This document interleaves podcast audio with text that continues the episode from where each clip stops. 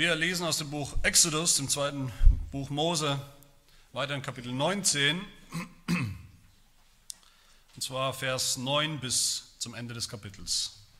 Exodus 19 ab Vers 9.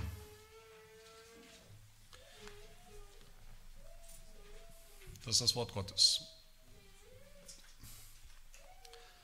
Da sprach der Herr zu Mose, siehe, ich will in einer dichten Wolke zu dir kommen damit das Volk meine Worte hört, die ich mit dir rede, und auch dir für alle Zeit glaubt. Und Mose verkündete dem Herrn die Worte des Volkes. Da sprach der Herr zu Mose, gehe zum Volk und heilige sie heute und morgen, und sie sollen ihre Kleider waschen, und sie sollen bereit sein für den dritten Tag. Denn am dritten Tag wird der Herr vor den Augen des ganzen Volkes herabsteigen auf den Berg Sinai und ziehe dem Volk eine Grenze ringsum und spricht zu ihnen, hütet euch davor, auf den Berg zu steigen und seinen Fuß anzurühren. Denn jeder, der den Berg anrührt, muss unbedingt sterben. Niemandes Hand soll ihn anrühren, sonst soll derjenige unbedingt gesteinigt oder erschossen werden, es sei ein Tier oder ein Mensch, er soll nicht am Leben bleiben. Wenn aber das Horn anhaltend ertönt, dann sollen sie zum Berg kommen. Da stieg Mose vom Berg herab zum Volk und heiligte das Volk, und sie wuschen ihre Kleider. Und er sprach zum Volk, seid bereit für den dritten Tag. Keiner nahe sich seiner Frau. Und es geschah, als der dritte Tag kam und es noch früh am Morgen war, da erhob sich ein Donnern und Blitzen, eine dichte Wolke lag auf dem Berg und es ertönte ein sehr lauter Schall von Schofarhörnern. Da erschrak das ganze Volk, das im Lager war. Und Mose führte das Volk aus dem Lager Gott entgegen und sie stellten sich unten am Berg auf. Aber der ganze Berg Sinai rauchte, weil der Herr im Feuer auf ihn herabstieg. Und sein Rauch stieg auf wie der Rauch eines Schmelzofens. Und der ganze Berg erbebte heftig. Und der Hörnerschall wurde immer stärker. Mose redete und Gott antwortete ihm mit lauter Stimme. Als nun der, der Herr auf den Berg Sinai oben auf den Gipfel des Berges herabgekommen war, rief er Mose hinauf auf den Gipfel des Berges und Mose stieg hinauf. Da sprach der Herr zu Mose, steige hinab und ermahne das Volk, dass sie nicht zum Herrn durchbrechen, um zu schauen, und viele von ihnen fallen. Auch die Priester, die dem Herrn nahen, sollen sich heiligen, dass der Herr nicht einen Riss unter ihnen macht. Mose aber sprach zum Herrn, das Volk kann nicht auf den Berg Sinai steigen, denn du hast uns bezeugt und gesagt, ziehe eine Grenze um den Berg und heilige ihn. Der Herr sprach zu ihm, geh hin, steige hinab. Danach sollst du hinaufsteigen und Aaron mit dir. Aber die Priester und das Volk sollen nicht durchbrechen und zum Herrn hinaufzusteigen, damit er nicht einen Riss unter ihnen macht. Und Mose stieg zum Volk hinunter und sagte es ihnen. Wir wollen beten. Ja, du hast gesagt, das Wort ist dir nahe in deinem Mund, in deinem Herzen, das Wort des Glaubens, das wir verkündigen. Das Wort, das wir alle hören müssen, auch heute Morgen, um zu glauben, um gerettet zu werden. Jeder, der den Namen des Herrn anruft, wird gerettet werden. Und doch wissen wir, wir können nicht anrufen, wenn wir nicht glauben. Wir können nicht glauben, wenn wir nicht gehört haben, das Evangelium. Wir können das Evangelium nicht hören ohne Verkündiger. Aber du hast uns Verkündiger ausgesandt, deinem Volk schon immer. Wie es geschrieben steht, wie lieblich sind die Füße derer, die Frieden verkündigen, die Gutes verkündigen. Und so bitten wir dich auch an diesem Tag, rede zu uns durch deinen Diener hier und überall, wo dein Wort in Treue und Klarheit verkündigt wird. Rede zu uns die Worte des Lebens, dass wir glauben und erkennen, du bist wirklich der Christus, der Sohn des lebendigen Gottes. Amen.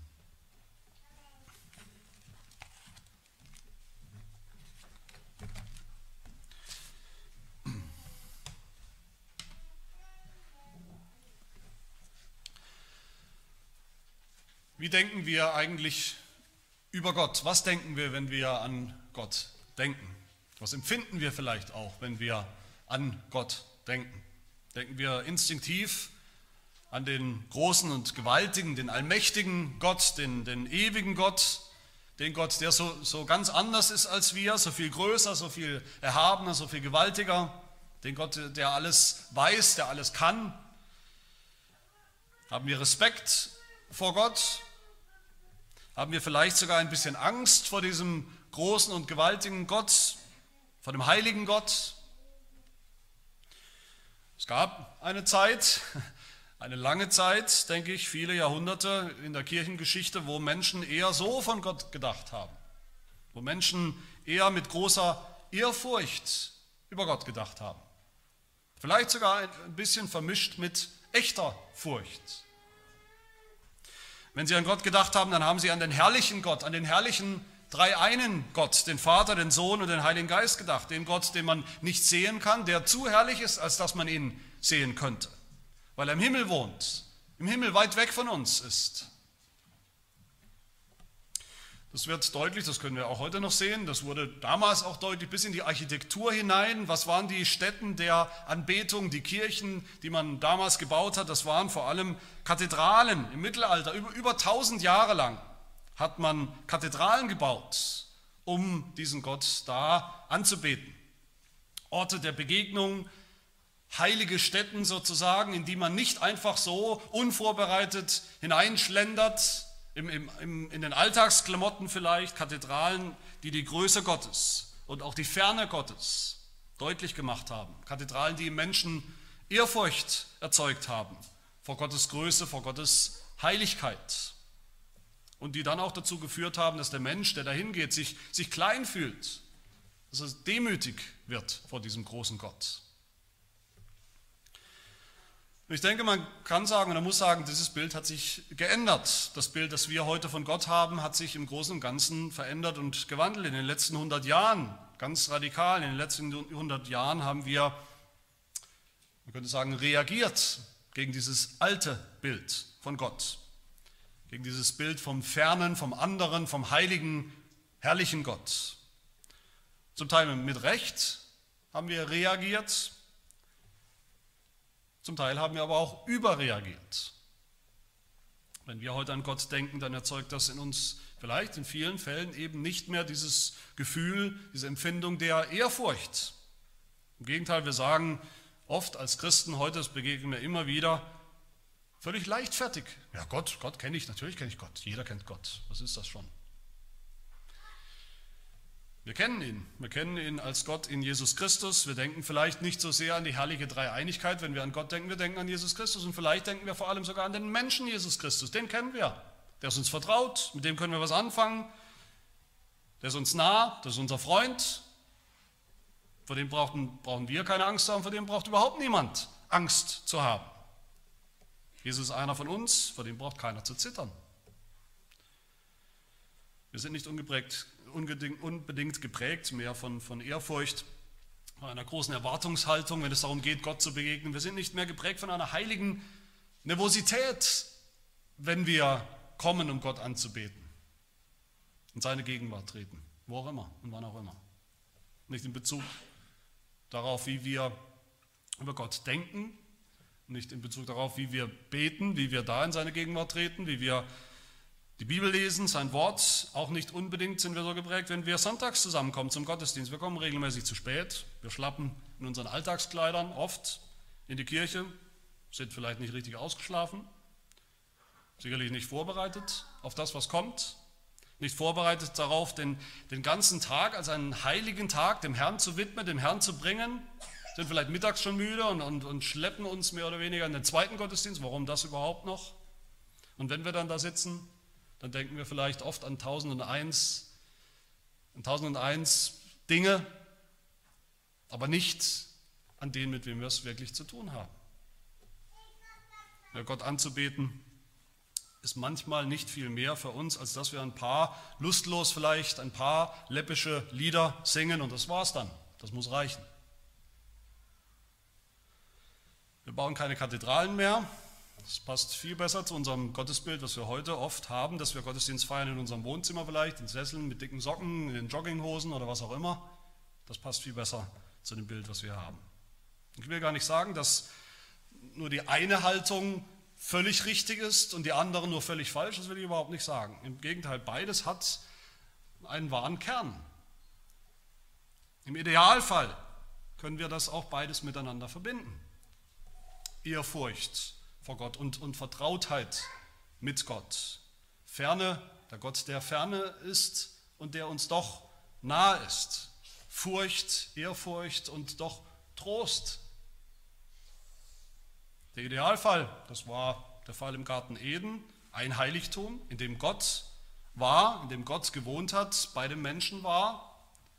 Adam und Eva waren sehr vertraut mit Gott, das ist der Bericht, den wir lesen, der Eindruck, den wir bekommen, aber sie waren trotzdem ehrfürchtig gegenüber diesem Gott, der in ihrer Mitte gewohnt hat. Und im Himmel eines Tages wird es auch wieder so sein, der Idealfall im Himmel. Da werden wir Gott sehen, wie er wirklich ist, in seiner ganzen Herrlichkeit, in seiner ganzen Heiligkeit, in seiner Größe, die Ehrfurcht erzeugt. Aber wir werden das tun, ohne Angst vor ihm zu haben, weil er auch unser Vater ist, den wir kennen, der uns liebt. Meine Lieben, das Volk Israel, das auserwählte Volk Gottes steht hier vor dem Berg Gottes, vor dem Berg, auf dem Gott wohnt, auf dem Gott niederkommt, wie wir es lesen, sehen werden, um seinem Volk zu begegnen. Es geht ja um eine Begegnung mit Gott höchst persönlich. Und das war übrigens schon immer das Ziel das war das Ziel dieser großen Befreiungsaktion Gottes, sein Volk zu befreien, aus Ägypten durch das Rote Meer zu führen. Das war das Ziel der ganzen Wüstenwanderung, Gott zu begegnen auf, auf dem Berg. Aber ich denke, wir haben das gesehen schon beim einmaligen Lesen. Diese Begegnung ist alles andere als unproblematisch. Alles andere als das. Wir wollen uns drei Dinge anschauen. Erstens die Gegenwart Gottes auf dem Berg, auf, in der Wolke, auf dem Berg. Dann zweitens die Furcht Gottes, die Furcht des Volkes vor Gott, vor seiner Gegenwart. Und dann drittens wollen wir uns anschauen, wie diese Begegnung mit Gott dann doch möglich wird, etwas Gutes wird, sogar das Ziel, das Ziel des Glaubens wird. Zum ersten also Gottes Gegenwart, die wir hier sehen in der, in der Wolke auf dem Berg. Das Volk ist, wie gesagt, jetzt angekommen. Sie sind am, stehen am Fuß dieses hohen Berges, der sich sozusagen mitten plötzlich aus der Wüste erhebt, der hoch aufragt vor ihnen, dessen höhere Regionen umgeben sind von, von Wolken. Man sieht den Gipfel gar nicht. Und Gott selber sagt zu Mose, jetzt ist der Moment gekommen, auf den ich, Gott, die ganze Zeit hingearbeitet habe, für den ich euch schon vorbereitet habe. Eine Art Neuanfang in meiner Beziehung zu euch, zu den Menschen, zu meinem Volk. Eine Erneuerung des Bundes soll hier stattfinden. Damals im Garten Eden bin ich auf den Berg gekommen, auf den Berg, wo ich euch Menschen hingestellt habe. Und das will ich jetzt wieder tun. Und Gott sagt, siehe, ich will in einer dichten Wolke zu dir kommen. Das ist dieselbe Wolke übrigens, dieselbe Wolkensäule, die vom Boden vom, vom Sand der Wüste schon die ganze Zeit hinaufgeragt hat bis in den Himmel, die dem Volk Israel immer wieder begegnet ist, die das Volk Israel begleitet hat, die ihnen vorausgegangen ist, die ihnen den Weg gezeigt hat. Jetzt wandert diese selbe Wolkensäule, in der Gott schon immer war, sie wandert jetzt vom Fuß des Berges hinauf bis, bis auf den Gipfel, bis auf den Gipfel des Berges. Und darin will Gott seinem Volk begegnen, sich zeigen, sich sehen lassen. Gott sagt zu Mose, mach mein Volk bereit für diesen Moment. Sie sollen bereit sein für den dritten Tag, denn am dritten Tag wird der Herr vor den Augen des ganzen Volkes herabsteigen auf den Berg Sinai. Vor den Augen des Volkes. Erst sollt ihr nicht in meine Nähe kommen, aber dann, wenn die Posaune, wenn das Schofarhorn anhaltend tönt und klingt, dann sollt ihr mich sehen. Der Herr wird vor den Augen des Volkes herabsteigen, sichtbar herabsteigen auf den Berg. Der unsichtbare Gott wird sichtbar für sein Volk. Das sind wir nicht gewohnt. Wir sind es nicht gewohnt, dass, dass Gott sichtbar wird. Wir sind gewohnt, dass Gott unsichtbar ist. Daran haben wir uns irgendwie gewöhnt, als wäre das immer so. Das ist für uns eine Tatsache. Aber das ist nicht immer so und das wird nicht immer so bleiben, nicht immer so sein. Die Bibel ist schon voll, voller Erscheinungen von Gott, Begegnungen mit Gott selbst persönlich, Gott hat überhaupt kein besonderes Interesse daran, wenn man die Bibel ernst nimmt, unsichtbar zu sein und unsichtbar zu bleiben für sein Volk. Ganz im Gegenteil, im Garten Eden nochmal, da war Gott auf irgendeine Art und Weise, wir können es, die Bibel beschreibt es nicht genauer, aber auf irgendeine Art und Weise war Gott im Garten Eden, in diesem Paradies, in diesem Heiligtum, sichtbar da für Adam und Eva. Und Gott ist immer wieder sichtbar geworden in der Geschichte seines Volkes, die eine oder andere Art und Weise. Und das ist unserer Beziehung zu Gott, das Ziel von jeder Gottesbeziehung, das Ziel vom Glauben insgesamt. Das allerhöchste Ziel, das wir als Menschen haben können, ist es nach der Bibel, dass wir mit eigenen Augen Gott schauen, Gott sehen werden. Ich weiß gar nicht, ob uns das noch bewusst ist, ob wir uns danach noch sehnen oder ob wir uns daran gewöhnt haben, dass das jetzt nicht so ist. Das sehen wir immer wieder als, als, als Hoffnung, als Erwartung im Alten Testament, in den Psalmen zum Beispiel, viele Psalmen, Psalm 17 als ein Beispiel, wo der Psalmist sagt, ich aber werde dein Angesicht schauen in Gerechtigkeit, an deinem Anblick mich sättigen, wenn ich erwache, wenn ich erwache in der Herrlichkeit. Und die Propheten stellen das immer wieder in Aussicht. Auch im Neuen Testament haben wir es an vielen Stellen. Eine wichtige Stelle, die Seligpreisung in der Bergpredigt, in, in denen uns ja, in denen den Gläubigen ja so viel versprochen wird, aber die vielleicht wunderbarste Verheißung, die wir da haben, in den Seligpreisungen, Matthäus 5, Vers 8. Glückselig sind, die reinen Herzens sind, denn sie werden Gott schauen. Als Ziel des Glaubens werden wir Gott schauen. Johannes schreibt in 1. Johannes 3, wir werden ihn, Jesus Christus, aber auch den dreieinen Gott sehen, wie er ist. Und Paulus greift, ich bin davon überzeugt, dass, es, dass er das Bild, was wir hier haben, in Exodus aufgreift, im 1. Thessalonicherbrief, Kapitel 4. Wenn er sagt, der Herr selbst wird, wenn der Befehl ergeht und die Stimme des Erzengels und die Posaune Gottes erschallt, vom Himmel herabkommen und danach werden wir entrückt werden in Wolken zur Begegnung mit dem Herrn in die Luft. Und so werden wir bei dem Herrn sein. Bei ihm persönlich. Bei Gott sehen, wie er ist. Und in der Offenbarung Kapitel 21 heißt es, Gott wird bei ihnen wohnen, bei seinem Volk am Ende. Gott selbst wird bei ihnen sein, ihr Gott, höchstpersönlich, sichtbar. Natürlich können wir uns das nicht vorstellen. Mit unseren bloßen Augen, mit unseren physischen Augen, mit unserem Sehnerv können wir Gott niemals sehen, weil Gott keinen Leib hat. Er ist ja nicht physisch greifbar. Aber wenn wir im Himmel sein werden, verwandelt werden im Himmel, in der Gegenwart Gottes nicht mehr nur noch fleischlich sind, sondern dann geistlich durch und durch, dann werden wir Gott sehen. Und das ist wunderbar, wenn auch vielleicht etwas furchteinflößend. Aber das ist die Hoffnung, die Hoffnung der Bibel, die Hoffnung des Evangeliums, dass wir wieder in der Gegenwart, in der unmittelbaren Gegenwart Gottes sein werden. Und das beinhaltet dann eben, dass wir dann nicht nur glauben, sondern auch schauen, sehen, ihn sehen. Und danach sollten wir uns sehen. Danach dürfen wir uns sehen. Noch ist Gott unsichtbar für uns, noch ist seine Herrlichkeit für unsere Augen, für unseren Blick verborgen, noch ist Gott in den Wolken, im Nebel sozusagen, oben auf dem Berg. Aber wir wissen, er ist da und er wartet auf uns und er lädt uns ein in diese Begegnung mit ihm. Und wir sehen ja natürlich, das ist ganz deutlich, dass das Volk Gottes geteilter Meinung war, dass sie, dass sie mit, mit sehr gemischten Gefühlen auf diesen Augenblick gewartet haben, nicht nur mit Vorfreude,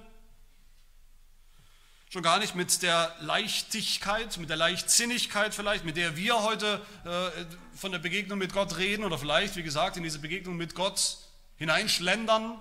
Das wäre das Natürlichste auf der Welt. Das Volk Gottes hatte Angst, sie waren, die waren gezeichnet von blanker Furcht. Und das ist das Zweite, was wir hier sehen. Diese Furcht vor Gottes Gegenwart, vor der Begegnung mit ihm. in diesem Bericht, den wir gerade gelesen haben, in dem Bericht schreit eigentlich alles nur so von der Heiligkeit Gottes. Vom ersten bis zum letzten Wort. Ja, Gott ist Israels Gott, sie kennen ihn, er, ist bekannt, er hat sie ihnen immer wieder mitgeteilt, er ist ihr Bundesgott, er will ihnen begegnen, er hat sie eingeladen in seine, in seine Gegenwart, aber er ist eben auch der durch und durch heilige Gott, ein Gott, mit dem nicht zu spaßen ist, ein verzehrendes Feuer. Ein Gott, der alles einhüllt in seiner dichten Wolke, in die Wolke seiner Herrlichkeit, seiner Kavot-Herrlichkeit, seiner schwergewichtigen Herrlichkeit und Heiligkeit, die keinen Platz lässt für Sünder und sündhafte Dinge, für alles Unheilige. Diese Bilder, die wir hier haben, Blitz und Donner, bedrohliche Gewitter umgeben den Berg, der Berg lodert von Feuer, von dem Feuer, das Mose schon gesehen hat, schon begegnet ist, im brennenden Dornbusch, in diesem äh, Dornbusch, der selbst nicht verzehrt wurde, nicht verbrannt ist, aber alles andere verzehrt und verbrennt, was eben nicht heilig ist, was ihm zu nahe kommt. Und der Rauch auf dem Berg, wie der Rauch eines, aus einem Schmelzofen, heißt es hier, ein Schmelzofen, der was tut, der Silber und Gold reinigt von aller Unreinigkeit, von aller Unheiligkeit. Und dazu noch diese Hörner, ein sehr lauter Schall von Schofarhörnern heißt es, so laut, dass sich einem die Haare aufgestellt haben, dass man Angst bekommen hat. Und der Berg selbst, der ganze Berg, erbebte, heißt es, von, von einem ständigen Erdbeben. Und all das, um deutlich zu machen, auf diesem Berg hat nichts und niemand etwas zu suchen, der nicht so heilig ist, wie Gott heilig ist. Ganz einfach. Und deshalb, wegen all dieser Phänomene um den Berg, die alle diese eine Botschaft haben, Gott ist heilig Deshalb hatte das Volk Angst.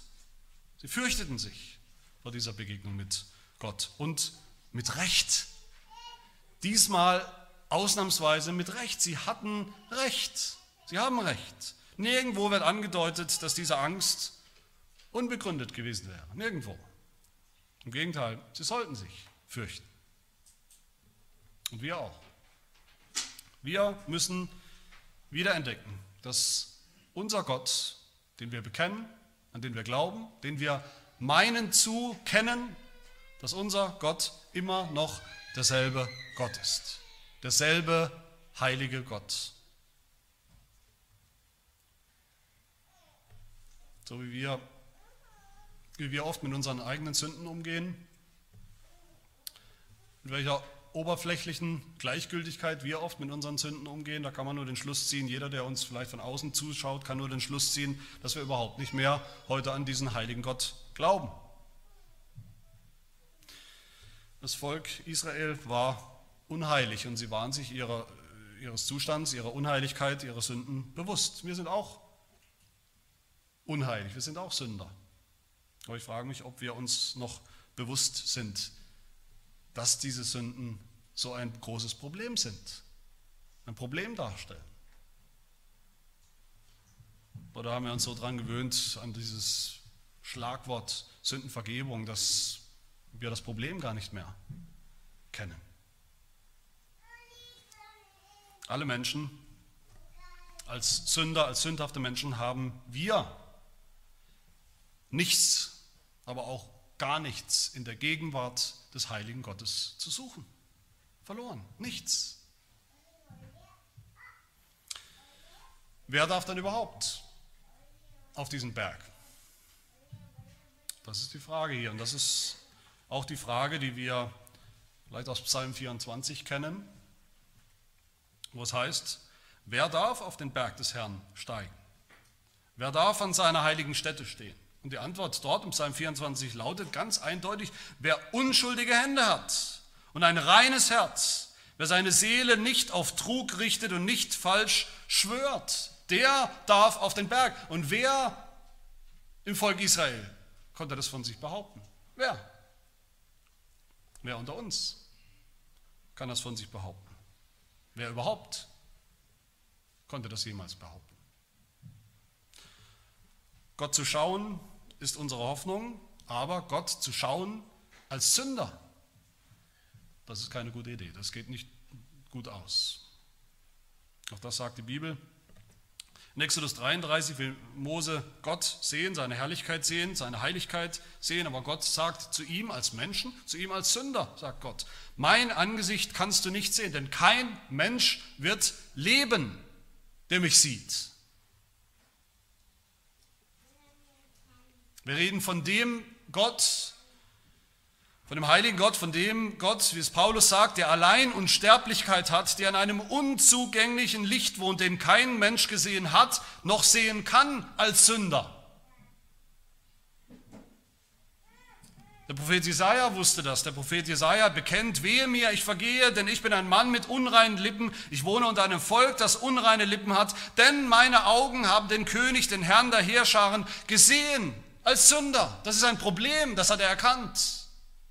Ein lebensbedrohliches Problem. Und der Apostel Johannes wusste das, er hat auch Gott gesehen, in einer Vision nur, aber immerhin in einer Vision, in der Offenbarung. Und dann heißt es, als ich ihn sah, fiel ich zu seinen Füßen nieder wie tot, als Sünder.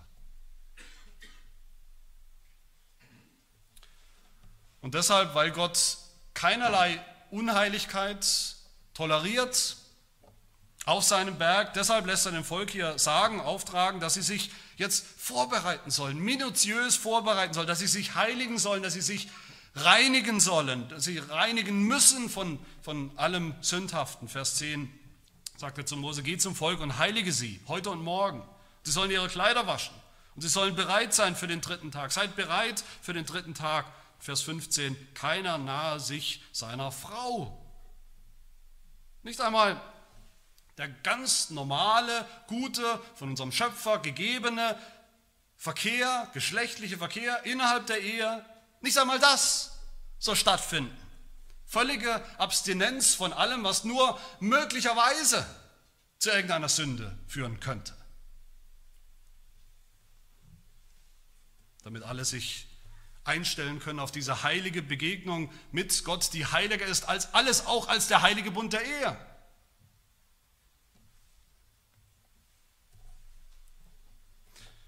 Weil Gott keine Unheiligkeit toleriert auf seinem Berg, deshalb lässt er auch diese Grenze ziehen von Mose. Eine Grenzlinie um den Fuß des Berges herum, einmal komplett herum und lässt dem Volk sagen, bis hierher und nicht weiter. Vers 12. Hütet euch davor, auf den Berg zu steigen und seinen Fuß anzurühren, denn jeder, der den Berg anrührt, muss unbedingt sterben. Niemandes Hand soll ihn anrühren, sonst soll derjenige unbedingt gesteinigt oder erschossen werden, es sei ein Tier oder ein Mensch, er soll nicht am Leben bleiben. Und später schickt Gott Mose nochmal, Mose ist schon oben auf dem Berg und Gott schickt ihn extra nochmal runter vom Berg, um nachzuprüfen, dass sich auch alle unbedingt daran halten, dass niemand diese Grenze überschritt. Vers 21, steige hinab, ermahne das Volk, dass sie nicht zum Herrn durchbrechen, dass sie nicht diese Grenze durchbrechen um zu schauen. Und viele von ihnen fallen. Die Priester und das Volk sollen nicht durchbrechen, um zum Herrn hinaufzusteigen, damit er nicht einen Riss unter ihnen macht, damit er nicht viele tötet. Wer die Grenzlinie durchbricht, übertritt, der wird sterben. So genau schreibt Gott dem Mose und dem Volk das vor, was sie zu tun haben als Vorbereitung auf diese Begegnung wie genau sie sich vorbereiten müssen, dass nicht nur das Volk Angst hatte, sondern sogar Mose hatte dann Angst. Davon lesen wir im Hebräerbrief Kapitel 12 von dieser Szene am Berg. Da lesen wir von dem Berg, den man anrühren konnte, wenn man sich traute. Von dem glühenden Feuer, von dem Dunkel, der Finsternis und dem Gewittersturm, vom Klang der Posaune und dem Donnerschall der Worte, bei dem die Zuhörer baten, dass sie das Wort nicht weiter zu ihnen geredet werde, denn sie ertrugen nicht, was befohlen war. Und so schrecklich war die Erscheinung, dass selbst Mose sprach, ich bin erschrocken und zittere.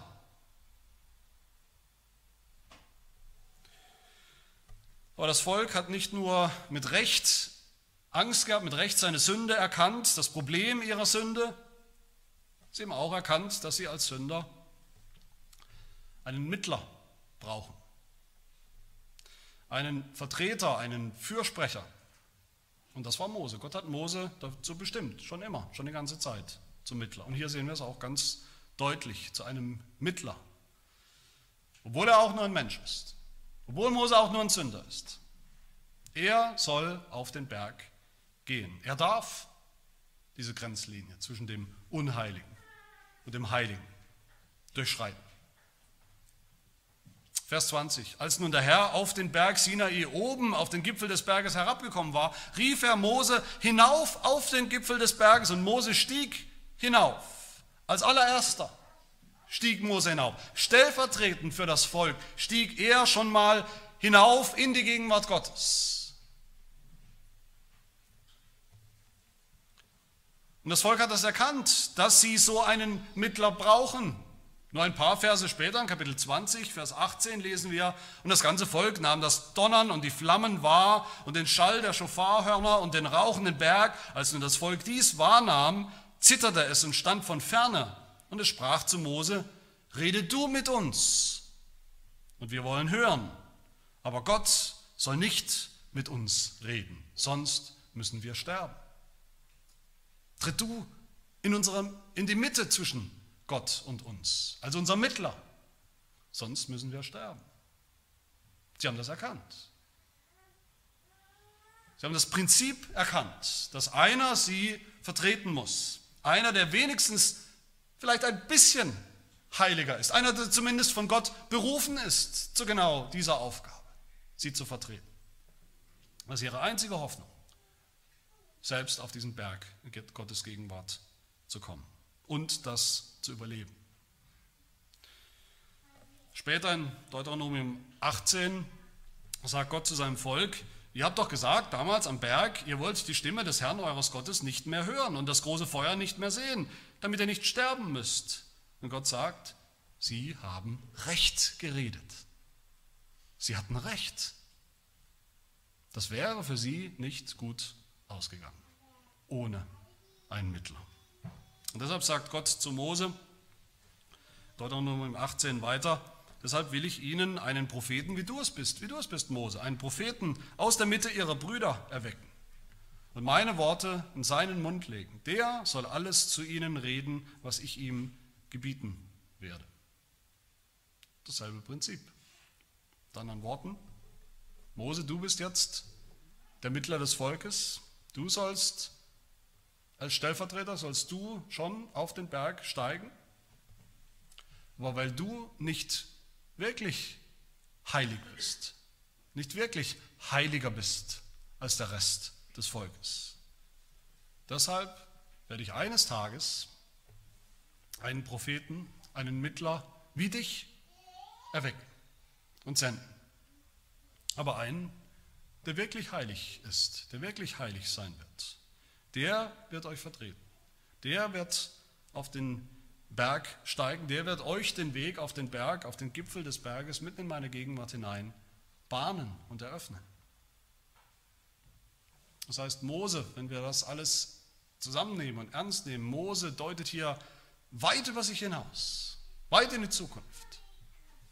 Streng genommen dürfte auch Mose nicht auf den Berg Gottes steigen. Streng genommen hat auch Mose mit Recht Angst. Streng genommen ist auch Mose nicht heilig genug. Es geht um einen, der ist wie Mose, aber viel, viel besser, viel, viel vollkommener, viel, viel heiliger. Einen, der nicht zittern muss, während er auf den Berg Gottes steigt, sondern der völlig zu Hause ist in der Gegenwart des heiligen Gottes, in der Gegenwart von Heiligkeit, völlig zu Hause ist, weil er selbst durch und durch heilig ist, weil er selbst aus dieser Herrlichkeit und Heiligkeit Gottes auf den Berg herabgekommen ist. Und das ist unser Herr Jesus Christus natürlich. Er ist der Mittler, den wir brauchen. Er ist der Mittler, den wir brauchen, um überhaupt in Gottes Gegenwart kommen zu können, treten zu können. Und damit kommen wir zum, zum Ziel, zum, zum dritten und letzten Punkt, zu dem, worum es hier eigentlich geht. Ich habe die Frage aus Psalm 24 schon zitiert, die hier eigentlich über dieser ganzen, ganzen Szene steht. Wer darf dann überhaupt auf den Berg treten? Wer darf an seiner heiligen Stätte stehen? Die Antwort haben wir schon gehört. Wer unschuldige Hände hat und ein reines Herz, wer seine Seele nicht auf Trug richtet und nicht falsch schwört, der wird Segen empfangen von dem Herrn und Gerechtigkeit von dem Gott seines Heils. Dies ist das Geschlecht derer, die nach ihm fragen, die sein Angesicht suchen. Das ist Jakob, das Geschlecht Jakobs, die Nachkommen, die wahren Nachkommen Jakobs, der wahre Nachkomme Jakobs.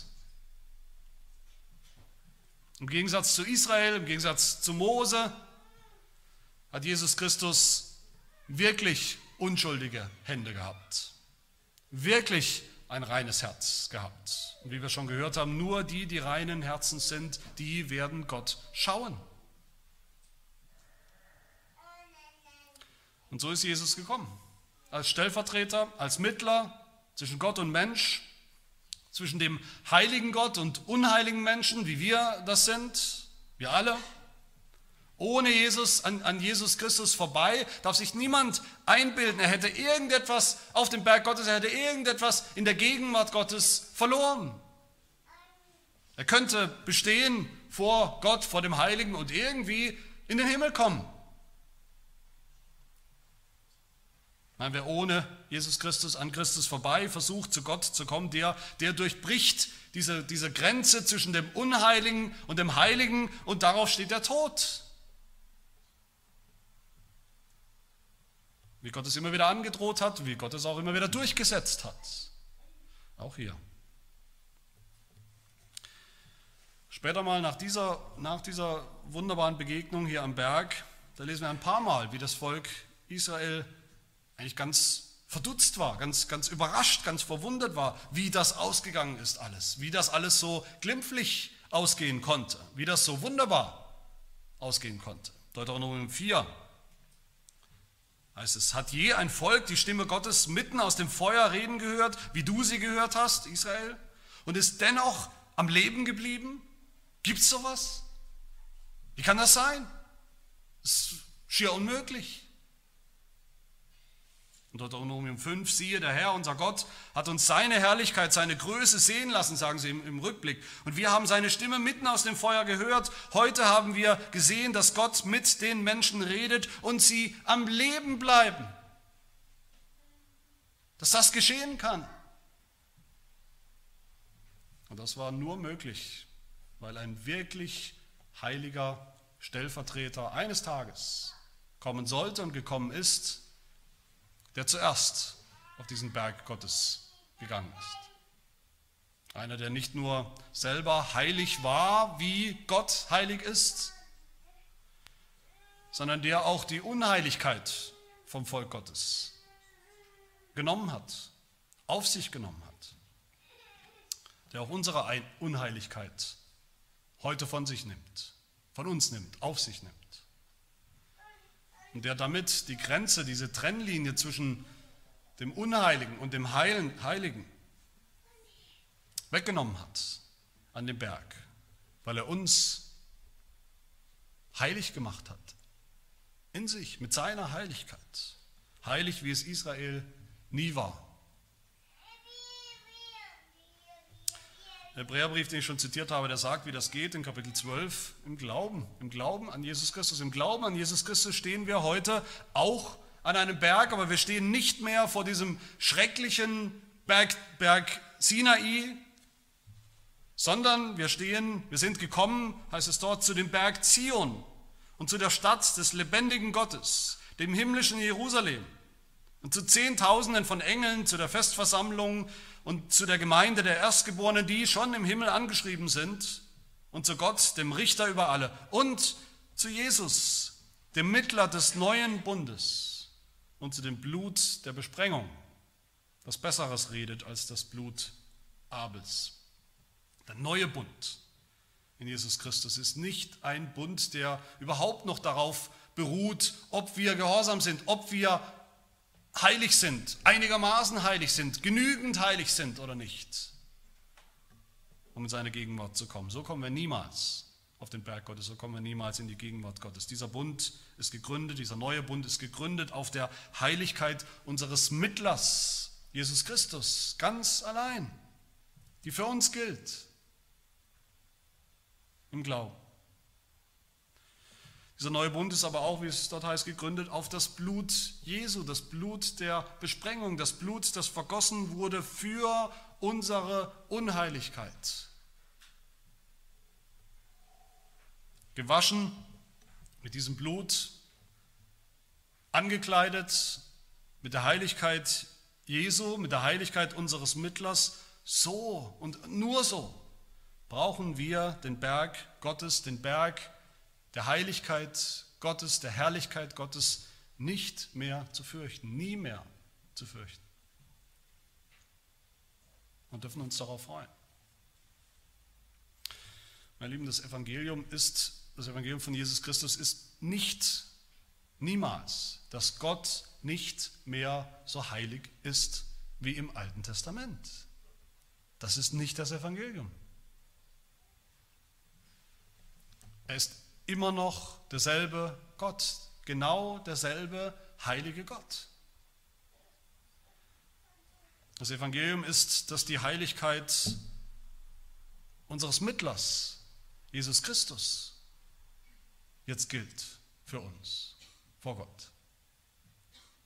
Und dass wir deshalb heute, wie es der Hebräerbrief dann auch sagt, auf diesen Berg steigen können, auch heute, bis hoch auf den Gipfel in die Gegenwart Gottes, mitten in sein Heiligtum, in das Allerheiligste,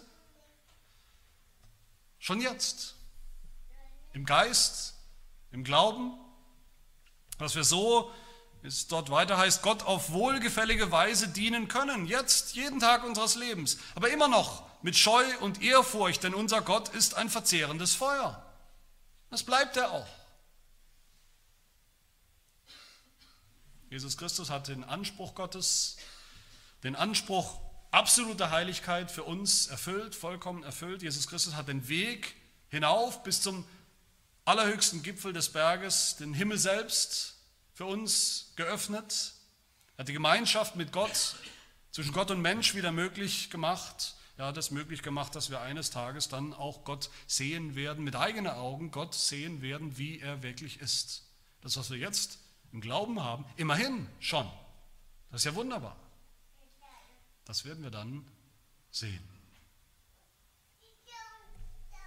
All das dürfen wir glauben und all das sehen wir hier, ganzer Herrlichkeit. Ich will schließen mit einem Zitat. Der reformierte Theologe Hermann Bafink beschreibt für uns, was uns erwartet auf dem Berg Gottes, was uns erwartet als Gläubige in der Gegenwart Gottes, jetzt und dann im Himmel, wenn wir ihn schauen werden. Ich schließe mit diesem Zitat. Jetzt, schreibt er, wenn wir in den Spiegel der Offenbarung Gottes schauen, sehen wir nur Gottes Bild. Dann werden wir ihn sehen von Angesicht zu Angesicht. So werden wir ihn kennen, jeder nach seiner mentalen Fähigkeit. Dann werden wir alles empfangen und besitzen, was wir hier nur in Hoffnung erwartet haben. Wenn wir ihn so betrachten und besitzen, werden wir unsere Freude an ihm haben und in seiner Gegenwart gesegnet sein. Gesegnet in unseren Seelen, in unserem Leib, in unserem Verstand und unserem Willen. Alle Heiligen werden dann gemeinsam voll und ganz begreifen die breite Länge, Höhe und Tiefe der Liebe Christi. Sie werden gemeinsam erfüllt sein mit der ganzen Fülle Gottes, da Christus erfüllt mit der Fülle Gottes diese Gemeinschaft der Glaubenden selbst erfüllen wird, mit sich selbst und sie seine Fülle sein wird. Und wenn sie sich dann, wir uns dann setzen werden an den Tisch, gemeinsam mit Abraham, Isaac und Jakob, werden sie gemeinsam ein Loblied erheben zum Lob der Herrlichkeit Gottes und des Lammes. Lasst uns bereit sein, uns bereit machen, lasst uns bereit sein für diesen dritten Tag. Wann auch immer er kommt, den Tag der Begegnung mit Gott auf seinem Berg, den Tag des Schauens, aber auch schon jetzt im Glauben. Noch ist Zeit, noch ist Zeit der Vorbereitung, wenn man so will. Noch ist Zeit zu glauben an das Evangelium von unserem heiligen Mittler, der uns in die Gegenwart Gottes bringt. Amen. Und beten. Herr unser Gott, noch leben wir in der Wüste dieser Welt, noch leben wir im Glauben, nicht im Schauen. Und wir danken dir für das Evangelium, dass wir dich schauen werden eines Tages in deiner ganzen Herrlichkeit, auf deinem Berg, dem Heiligtum im Himmel, durch unseren Mittler Jesus Christus, der uns vorausgegangen ist, der die Himmel durchschritten hat. So hilft, dass wir diese Hoffnung niemals aus den Augen verlieren, aus dem Herzen verlieren. Hilf uns in dieser Zwischenzeit, die wir zu leben haben, dass wir im Glauben leben. Dass wir uns im Glauben vorbereiten, dass wir uns heiligen, dass wir uns vorbereiten auf diese Begegnung, auch indem wir gegen die Sünde kämpfen, indem wir die Sünde lassen, je länger, je mehr, dass wir selber der Heiligkeit nachjagen, jeden Tag, jeden Augenblick. Der Heiligkeit, ohne die niemand den Herrn sehen wird. Aber mit ihr, mit der Heiligkeit zuallererst, die du uns schenkst, in deinem Sohn uns geschenkt hast, und mit der Heiligkeit, die du dann auch selbst durch deinen Heiligen Geist in uns bewirkst und hervorbringst und eines Tages vollenden wirst. So werden wir dich einst ganz sicher, ganz gewiss sehen, schauen. Und darauf freuen wir uns von ganzem Herzen. Und dafür danken wir dir durch unseren heiligen Mittler, Jesus Christus. Amen.